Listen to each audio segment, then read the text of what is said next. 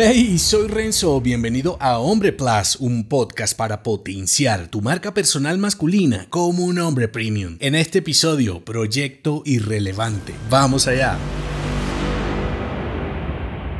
Nos pensamos hombres sobresalientes cuando solo estamos ocupados rindiendo como adolescentes. El ritmo cotidiano, sin detenerte a valorar si lo que haces y construyes tiene y tendrá significado, te vuelve a ti mismo un proyecto fallido. Con el pasar del tiempo, las metas que te trazaste y que valorabas con pasión van perdiendo sentido. Esos objetivos materiales por los que tanto luchaste, al alcanzarlos, te das cuenta de que no eran tan significativos y a los pocos meses pasan al olvido. Incluso propósitos que siempre tienes en la categoría de pendientes dejan de interesarte. La cuestión no es que los objetos, planes y juguetes pierdan significado. El meollo es que los sigas manteniendo en tu proyecto personal sin darte ni darle valor a alguien más. El problema no es que todo pierda sentido. El desafío es que cuando te aferras a esos planes, fines, negocios y personas, tu proyecto de vida se vuelve irrelevante.